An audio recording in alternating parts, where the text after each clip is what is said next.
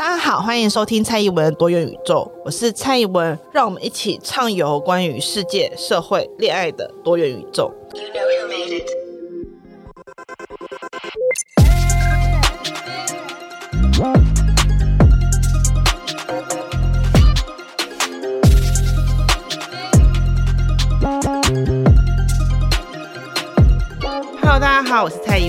收听本集的多元宇宙。这集我可能会有点暗瞎暗瞎的，请大家见谅，因为我有一点点鼻塞，所以有一点鼻音，所以今天会是性感 vocal 版的疑问。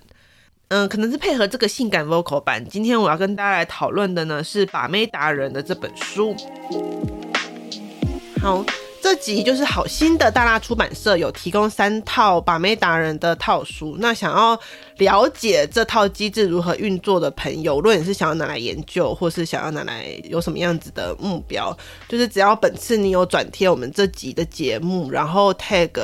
我或者是我的官方 IG 都可以。那就可以来参与抽书，要记得就是 tag FB 上的蔡宜文，或者是 IG 上面的蔡宜文的多元宇宙，那都可以有抽到这本书的机会。那我要先跟大家聊聊把妹达人为什么我会开始看起这本书哈，就是之前大辣突然找我想要来帮这套书，其实把妹达人有一二三三本，写一个导论。那我就觉得大辣来找我真的是好大的胆子啊！就是大家也知道我一直以来对于 PUA 或者是对于这种搭讪把妹课程的态度是什么。那时候我原本是想拒绝的，可是，嗯、我想了一下，想说我其实没有好好的系统的念过这一套学说，然后我看到都是台湾这些把妹或搭讪课程引介进来的版本。那我其实没有好好的原始的理解过它，所以其实我对此是抱持一种好奇的，因为大家知道，当你把国外学说引到当地的时候，有时候你会本土化，但有时候你也会把它扭曲跟变质嘛。所以，嗯，也不少有人跟我说过，现在的台湾或是中国的 PUA 课程跟在欧美的这种品种是存在着一定程度的差异，所以我就想说，好，那我就来看看。那我那时候就跟那个来找我的窗口说，他应该是行销吧，就说我愿意看一下，我也很愿意写导论，但是我不确定我写出来是推荐，我可能就是骂他一顿，你们要能够接受这件事。结果窗口就马上说 OK 哦，太好了，然后就觉得哇，好赞哦，就是这个人可以好好合作，所以我就把这三本书看完，然后写了一篇。我其实觉得没有推荐，但是也没有骂他们的评论给他们。为什么呢？其实是因为这三本书呈现出来的安排有一点点好莱坞电影的感觉，就是那种没有恶意，就是某个 nerd 或是 geek，台湾应该会翻宅男吧。有天找到很多方法得到很多女伴，然后寻寻觅觅，最后发现人还是要回归真爱跟家庭，所以用各种方法改造自己，变成更好的人，最后。他找到了一个人，爱着最真实的自己，然后就回归家庭了。当然，我不是因为他回归家庭，所以才说我没有那么大的批判。当然不是，最主要缘故是因为我在看这本书的时候，一开始我觉得我会被这些招式给激怒。我不得不说，我确实是有几刻觉得哇靠，这是什么东西？但是其实读的时候，我最常感受到的情绪是很荒谬，就是。大家有没有看过像是什么比佛利娇妻，或者是那种真人秀？有些真人秀你很明显就知道他想要在你面前呈现一些荒谬的剧情，或者是一些生活很悲惨的剧情。剧组要尝试去改造这个很悲惨的人，但是他又不像酷男音响世界改造的这么温馨，他是那种有一点充满了批判跟主流价值观的改造方式。然后你就会在你的脑海里面不停的问说。到底这群人为什么要把自己的生活过成这个样子？他们明明感觉都是不错背景的人，为什么会把自己活成这个样子呢？就在心中不停演绎出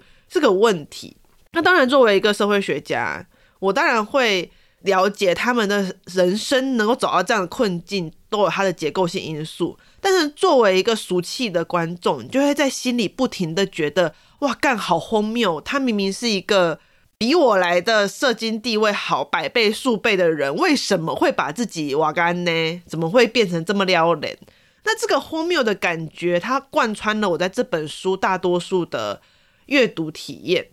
我会觉得，呃，你可能一下子看到迷男很帅气的，呃，帅气这个词要画上一个问号，就是在这些男人眼中很帅气的勾引上一个女生，然后下一段就看到。Trust 就是作者去揭谜男，发觉他还跟自己的爸爸妈妈住在一起，就是这种荒谬的感觉，会让你作为一个女性，会对这本书当中的 tricks 一些技巧感到愤怒的感受。你会觉得这些人真的好荒谬，他为什么会把自己活成这个样子？后续我就发现一个很大的重点，也是我这次想要跟大家聊的最重要的一个点。那在本次我跟大家进入比较深度的分析的时候呢，我主要会。集中在《The Game》就是《把妹达人》这个三本书的系列当中的第一本书，我就不会去深入到另外两篇，因为另外两篇就真的，一本比较像是实作手册兼 Strauss 本人的小故事分享，然后另外一本就更像是 Strauss 的个人自传，比较没那么有趣。我要瞄准在的是第一本，就是他怎么进入把妹 PUA 这个社群，然后他怎么从中学到一些技术，然后以及他最后是怎么样。渐渐跟这个社群没有这么密集的连接。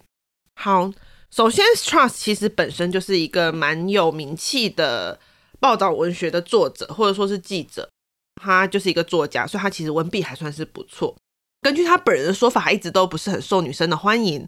一直都得不到他自己想要的女性。他甚至在童年的时候，还是青少年的时候，有点忘记了，因为他的性压抑，写了一首很长的诗。那 Strauss 本人的社经地位背景当然都是挺不错的，就是他很常出入一些名人的场合，然后他也常会报道一些名人的新闻，然后看得出来，以他在这本书当中随性所欲的程度，他在金钱上面的收入应该也是不差的，就是因为他非常非常想要交到女友嘛，然后他一开始就发觉他身边有一些天生的好手，他里面就有提到像达斯汀那等人。他们这些人就算不用很努力，也会交到女朋友。简单来说，就是他想要变成像这样子的人，他就去上了明男的课程，然后跟明男变成朋友。后来就变成明男的僚机，就是 Win Man。哈，我那时候在看 Win Man 这个词的时候，就开始一直问我老公说：“Win Man 除了翻僚机，因为我们台湾翻译是翻僚机，我想说还能怎么翻？就作为政治工作者的我老公呢，就转过来说，不就是侧翼吗？我想说，哇，这样一讲，突然变得很荒谬。但这不重点，这是题外话。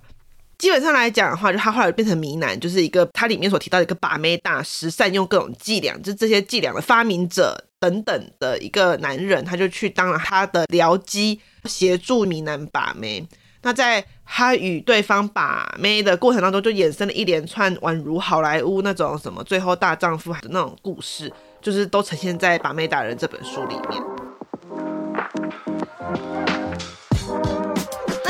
我主要要跟大家来分析《把妹达人》这本书所用的理论，也就是另一本书啦，其实是 Goffman 的精神病院。我要先跟大家讲，就是请大家不要误会，我用精神病院这本书，并不是说 PUA 们、搭讪课程们，或是把妹达人们，他们都有精神疾病，因为我不是精神科医生，我也不用相关专业，我没有办法下这个判断。虽然他们在书中都有讲自己原生家庭的问题啊，自己缺爱啊什么之类的。但是这也是他们自己的判断，不是我们这些没有专业的人可以智慧的。那我要用《精神病院》这本书来讲他们的原因，是因为其实高夫曼他有提到他自己为什么会想要研究精神病院的原因，是因为他要研究权控机构。那这时候就一定会有人问我说：“那权控机构是什么呢？”来，让我们又要进入了简短讲一下专有名词的时间。权控机构的定义其实就是让一群。处境接近的人去居住跟工作的地方，他们通常会把这群人跟更广阔的社会隔开，然后这群人就会共同过着封闭且受到正式管理的生活。什么是权控机构？我们更多时候其实要把它跟一般日常生活的形态来进行比较。就是我们要研究不是权控机构的日常生活，才有办法去对比出权控机构到底是个怎样的地方嘛。简单讲，就是第一点，我们日常生活的生活场域当中呢，会有很多不同的社会场域跟机构，这是肯定的。例如说学校啊、工作的地方啊，呃，例如现在录的 podcast 也是一个社会场所，或者是我去录音室录 podcast，那也是一个社会场所。这些机构跟社会场所，他们会提供一个世界，在这个世界里面，你会从中学到怎么去跟别人互动。打比方好了，就是虽然有点对不起 Lazy Corner 的同仁，但我第一次去 Lazy Corner 录音的时候，我就问他们同仁说，因为他就跟我介绍说，他们很希望这边很舒适、很 lazy，可以让我们每个人都很舒适的在里面用最舒适的方式录节目。然后我就说，那我可以在里面裸体吗？对方就这样看了我一眼，然后就尴尬的说：“是可以，但是我们有监视器，最好还是不要。”很明显就是裸体，就不是当下一个 podcaster 应该展现出来的自我。对，就谢谢 Lazy Corner 没有把我赶出去。简单来说，就是机构他们会提供一个世界给你，而这个世界它是有固定的经验的，你会从这个经验当中去学习到说。我在这个世界，我可以展现多少的自我是最符合我在这个世界当中的位置。就例如说，同样是在学校，老师跟学生，他可能会有不同的社会角色，所以他会有不同的展现嘛。就是老师他可能展现出某些形态，你会觉得是 OK 的；学生他可能展现出某些形态，还可以是 OK 的。例如说，虽然我们都会说在学校就是老师管理学生嘛，可是其实你认真想想看，它的定义是互相的。例如说。相较之下，在课堂里面，学生他必须要考试，他必须要展现出认真的一面来让老师看见。哦，我要评分你。可是同时，特别在大学里面，学生在上课的时候吃东西，大家会觉得很正常，就是只要老师觉得 OK，通常是很正常的一件事情。甚至现在很多大学教授如果不让学生吃东西，这样反而会觉得这个大学教授过于威权，或者是管太多。可是如果今天一个老师，一个大学教授在上课的时候边上边吃，他就是一个很没有职业道德的大学教授，除非他有什么理由啊，例如说他突然血糖低啊，或者是他怀孕中啊等等，就除非他有特别的理由，不然我们不但能够接受一个大学教授在课堂上一边吃东西一边授课，因为我们会觉得哦，你是一个老师，你应该要有你的职业道德。所以在大多数的机构里面，它虽然仍然存在着管理关系，但是在不同的角色当中，它会有不同的。位置，而这不同的位置会给你一个我要如何展现的一个准则，这就是所谓一个既定的社会安排。因为每个人在不同地方会跟不同的参与者以及不同的威权底下去做你想要做的事，例如说你要睡觉，你要玩耍，你要吃饭，你要工作，你要学习等等，没有一套全面理性的计划。就是虽然说你会对自己的人生有一套理性的计划，但是。基本上来讲，这套理性的计划，它不会涵盖到你人生的各个层面。你面对工作的时候，跟你面对你回家时候休闲的你，它通常不会是同一个计划所涵盖的。你也不会都是跟同一群人相处，或者是都是承接同一群权威。例如，你的老板。在理想的状况下，他的权威应该在你下班之后就结束了。他很难在你下班之后还不停的使唤你。那如果今天一个老板在下班之后还不停使唤你，通常他就会被认为是一个血汗上司嘛，他就会被认为是一个很糟糕的上司嘛。这样更明白。例如说，你离职过后，你的前工作基本上就不能对你有什么要求。如果还对你有什么要求的话，你就觉得很荒谬嘛。就是嘿嘿，都我都离职了，你还想要叫我做什么？所以，权威在你的生活里面，它其实是有一个阻断点的。你会用很多的活动跟行为来呈现出你不同的生活世界所呈现出来的不同自我。这其实也是我在之前题目提到的，就是日常生活当中我们社会性的自我是个什么样子的。就是我们会在不同处境下的我们自己怎么样去应对，怎么样去跟别人互动，包括穿着打扮，跟我自己所呈现出来的一个表演性的一个我来。呈现出这个多元且时常在流动的自我。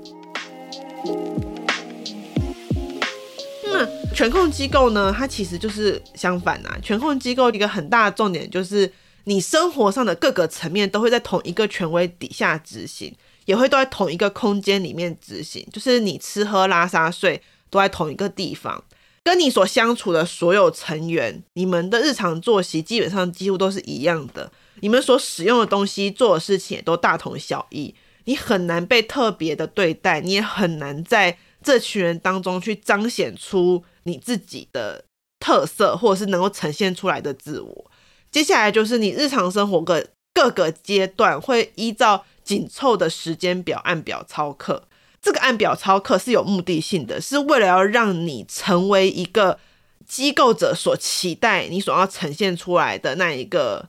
人的样子。可是这个人的样子是不是你自己呢？他们不 care。所以我刚刚所讲这些活动与日常生活相反，他们其实有个单一的理性计划在里面的。而拟定这个理性计划，甚至不会是你自己，可能是机构方所期待出来。你经过这套理性计划之后，会变成什么样子？讲这么多，大家大概了解权控机构是一个什么样子的组织，或者是什么样子的机构。它其实，在我们生活经验里面最常出现，可能就像是精神病院啊，或者是军队啊，或者是监狱等等的场所。那高夫曼为什么特别要去研究精神病院？原因是因为相较于监狱跟军队，哈，就是精神病院它有一个更强的，例如说，他可能有人是自愿入院。它有可能是一个更强的，是来自于医疗的论述，因为有一种比较治愈的象征，它不是单纯只有管理，它还包含了一个治疗的一个状况，所以它破坏并且再建构出机构所想要的自我这件事情，是一个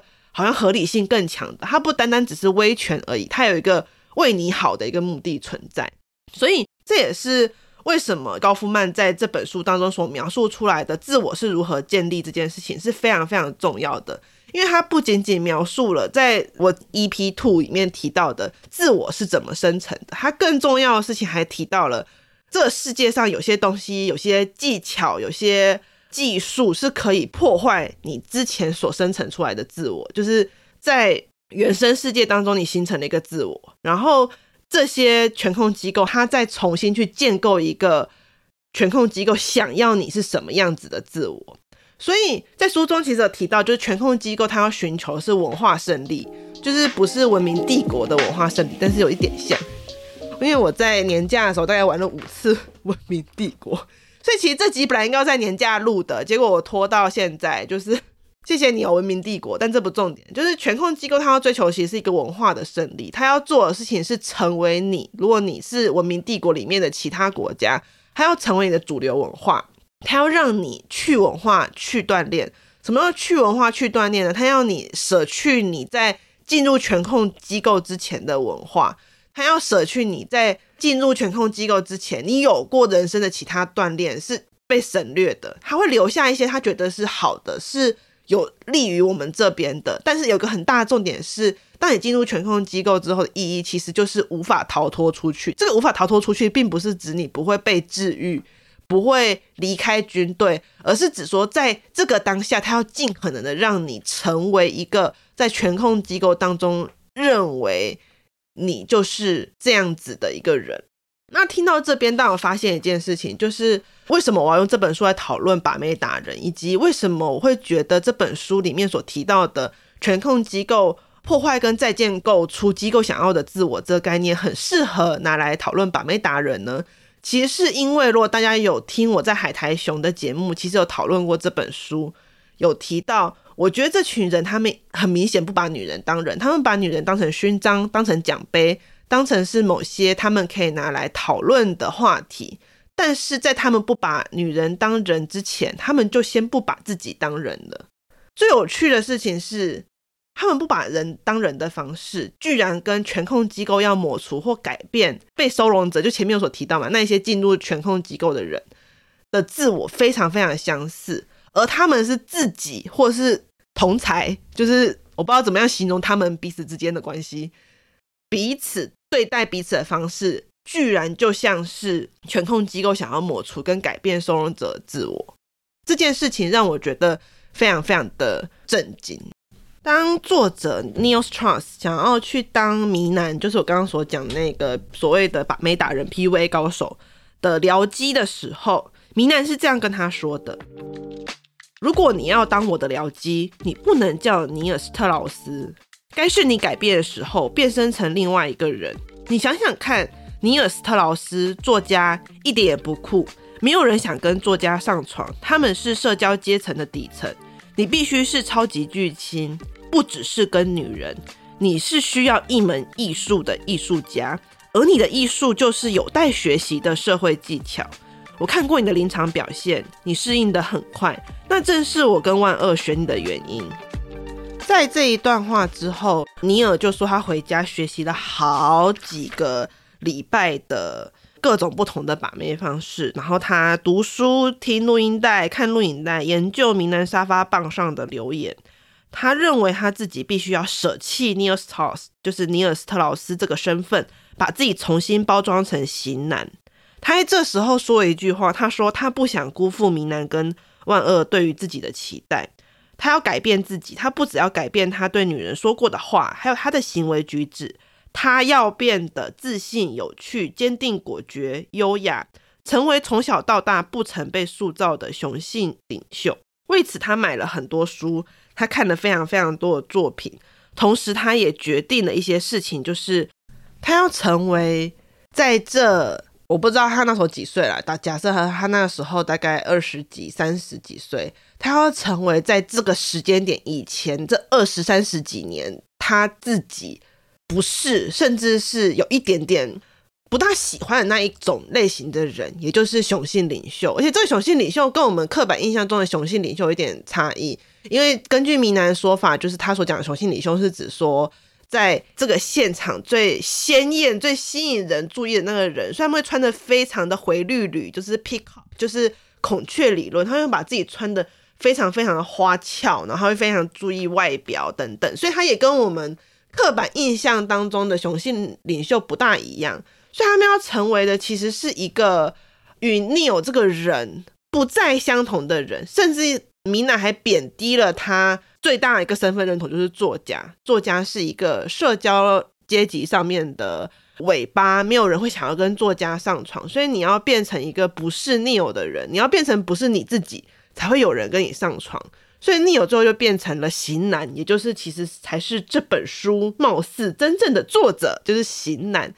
嗯、型男他就是一个跟 Neil 不一样的人嘛，他就是一个雄性领袖，他是一个 pickup artist，他会加入健身房，他会把头发剃光，他不会让自己维持一个秃头的形象，他后来就是一个光头的，很会穿衣服的，没有近视眼的帅哥，因为他后来去做了近视眼镭射手术，然后他觉得他必须要把这件事情都做到，因为他不想让迷男还有万恶，就是他一开始认识的两个这个社群里面的人感到失望。大家不觉得这件事情很荒谬、很好笑吗？就是他认识这两个人，然后这两个人在两他面前展现了一个让女人愿意跟他们上床的意愿。他应该还没有亲眼目睹他们上床，就是女人对他们展现了愿意跟这两个人上床的意愿，而他就愿意让这两个人，或是明男这个人否定他之前赖以为生的整个原生世界的形态，然后。去改变自己，成为一个自己一开始其实觉得并不适合于自己的人。他甚至放弃了他原来的名字，他放弃了他自己的名字，成为了明男的僚机型男。大家有没有发现，尼尔在成为 PUA 之前，他就先被这群人用了把妹的方式，先否定了他这个人。然后把他不擅长于跟女生相处，或是没有办法追到他心目中的女生这件事情，跟他本身的特质连接在一起，去否定了他这个人过后，再接纳他说：“嘿，你现在改变了，你就是我们的一伙了。”所以他最后他这些改变了嘛，他就有新的开始了。明男才对他说：“耶，现在是 one of us，你现在就是我们了。”再接纳这个方法，其实就跟明男教他如何把妹的方法一模一样，就是先。带着否定的肯定那个女生，然后冷落对方，然后孤立孤立她，然后最后再去跟她对话，然后对方就会很容易被你吸引等等。其实，呃，尼尔自己后来也有发现说，他好像都是在这个社群里面，最后中好像都是在做的事情是把妹没错，但是他真正在做的事情，其实在处理跟男人之间的事情。其实尼尔自己后来有发现这件事，他这本书的后期就说到。呃，因为后期他们一群人想要做一件事情，他们去租了一栋那种比佛利的那种豪宅，然后他们想要在里面开创他们新的派系，他们新的把妹的一个门派，在这个把妹天堂里面，他们就奠定了各种不同的计划跟不同的规则。然后，当然一开始就是感觉很像是那种花花公子的那种大厅，然后后来就演变成一连串的灾难。对这段有兴趣的人，可以去听我在海苔熊的 podcast 那边讲的，因为那边讲过，我这边就不赘述了。总之就是他其实最后自己也有提到，明明一开始他们都是想要来把妹的，为什么最后都在处理跟男人之间的问题？但尼尔并没有进一步的把这个思考给深论下去。但是我们可以把这个思考深论下去，原因就是因为这些人一开始把妹，他本来就不是为了把女人当人，或是为了得到一个伴侣，而是为了要在其他男人的面前展现出来，我是一个有女人的人，我是一个可以有女人的人。在这种情况之下，他们反而被其他男人给带进了一个类似于他们就是那个被把的妹，他们就是那一个先被否定再接纳的人。那这一套先去剥除你的自我，再建立自我这一套方式，不仅仅被他们用来把妹，更被他们同才之间用来去互相形成一个非常像是权控机构的一个。自我的剥除的一个手术，只是这个权控机构，它跟高夫曼所讲的不一样，它没有一个明确的机构，它也没有一个权威的存在，它没有一个至高无上的权威存在。然后好像他们没有受到一个实体的，如同高耸围墙般的社会隔离，但他们真的没有被社会隔离吗？这是一个问号哦。其实包含 Neil，他有提到他自己在进入把妹社群过后，他都会刻意把。自己现在的生活跟过去的生活做出一个区隔，但是他自己后来也曾经在书中提到，他觉得 game 把妹这个游戏，他们都称为 game，已经慢慢侵蚀掉他的旧生活了。他会好像常常就会忽略了生活当中的其他面向。然后在故事的剧情当中，有一个人叫老爹，他呃是一个法学院的学生。然后他就说，他觉得自己从开学到现在，他只剩下游戏，他连一本书都没有打开。后来有很多人就提到说，他无法理清优先顺序。他觉得 game 就是现在这个东西对他们来讲就好像是毒品，他已经无法去判断生活的优先顺序。就是他最后就说，他爸爸打给他，他很担心，因为他这半年来几乎都忽略了他的学业、经济跟家人。你就说。嗯、其实这些在社群当中的人也会逐渐的发现自己的人生好像产生了一个断裂。这个断裂就是他们在把妹的这个社群或在把妹这个游戏当中，他是另外一个人。他这个人，他原本应该是一个工具性的人格，他是要帮助他来做把妹这件事情。但是这个人格却反过来侵蚀了他的日常生活。反过头来去侵蚀了他原本他以为不会侵蚀的那一个自我，他的原生世界当中的那一个自我，所以渐渐的，好像他的自我就系统性的回过头来成为了老爹，成为了米男，成为了型男，然后他们好像就卡在那边，就走不出去，然后反而对于他的人生产生了一个颇大的侵蚀。甚至是到后来，他们就一起，我不是说吗？他们一起到了那个大宅过后，他们就在大宅当中互相亲嘎，很像是大宅院版本的苍蝇王这样。那在这种情况之下，其实最后他们就提到说，为什么总觉得说大家好像对彼此都很糟糕？就是明明大家都是同一个社群里面的人，却每个人都很糟糕。然后 Neil 才说，他发现把 May 的课程教他们要成为雄性领袖，但其实雄性领袖是什么样子的人？就是。这一群人，他们都说他们是边缘人嘛，他们在过往都不受主流社会、不受女性青睐，因为女人都比较喜欢那一些，呃，现在都会说是阿法男吧。可当他们真的变成所谓的阿法男，变成了雄性领袖，他们变成了早些年他们在童年或青少年在求学时期欺负他们那群人，然后他们同样用这一套方式去欺负彼此，去压住彼此，去非常糟糕的对待彼此。那这些东西明明在过往他们原先社会里面、原先世界里面，他们都有学习过，这些事情是不对的。我们不应该这样彼此对待。我们明明就了解这样被对待不是一件开心的事情。我们可能在原先世界当中有学习到其他与彼此相处的方式，可是，在进入这个社群之后，却没有办法好好的去跟彼此相处，必须要慢慢的把自己从里面给。隔绝出来，才会回到原先世界当中所教会他们一些他们原本就已经学会的东西。所以这一段其实也跟 Goffman 他所提到的一个道德生涯概念其实很像的。就是虽然说我要再讲一遍，就是把妹社群不是一个权控机构，他没有一个很强而有力的权威去逼迫他们一定要变成另外一个人。可是很可怕的事情是，他们对于自己心里所那一个，你要说是对于性的欲望也好，你要说是对于亲密关系的渴望也好，或者是一种男性阳刚气质的追求也好，无论是什么原因让他们进入了把妹社群，让他们去想要成为一个所谓的 pick-up artist，都让他们带着某种原先他们不满的原生社会当中，他们自己进入到一个。近乎心灵上的权控机构，我这边先随便瞎掰一个专有名词，心灵上的权控机构的地方，他们在这个地方当中被剥夺了他们原来的自己，也因此他们其实一定程度剥夺了原来的自己当中养成原来自己当中的一个道德，于是他们对于道德想象开始产生了一个很大的偏差，就是。那我自己也说，有些事情他可能原本是不会这么做，但他当他进入这个社群过后，他成为型男之后，他就会觉得这么做是没有关系的，因为他的道德已经开始产生了转变。但我并不是说这样就是不道德的。我要先讲一件事情，就是社会学所说的道德，可能跟大家所想象的这种道德会有点不一样。缘故是，至少 Goffman 所理解道德，它比较更像是一种我怎么样去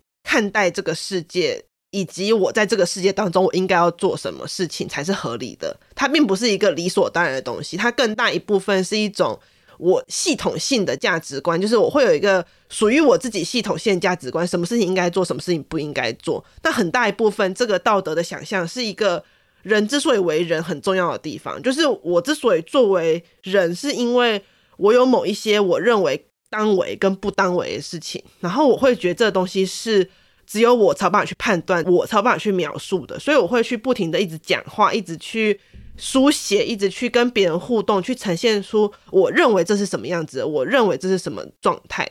可是当你的这种自我的系统，也就是所谓的道德，或者是你自我的价值观受到系统性的剥夺跟屈辱之后，很多时候你就会被重塑成一个。很像是人又不是人的东西，所以我才会说，这群人他们没有把女人当人这件事情是 definitely，就是在这本书当中，女人绝对没有被他们当人看，女人被他们看成是一个可以被攻略的据点，可以被攻略的物件，可以被当成奖杯的一个小星星、一个小点点，这是肯定的。可是，在这个过程当中，他们也渐渐透过 PUA 的实作，渐渐通过所谓这些把妹课程实作，他们也不把自己当人看。他们只把自己当成是一个去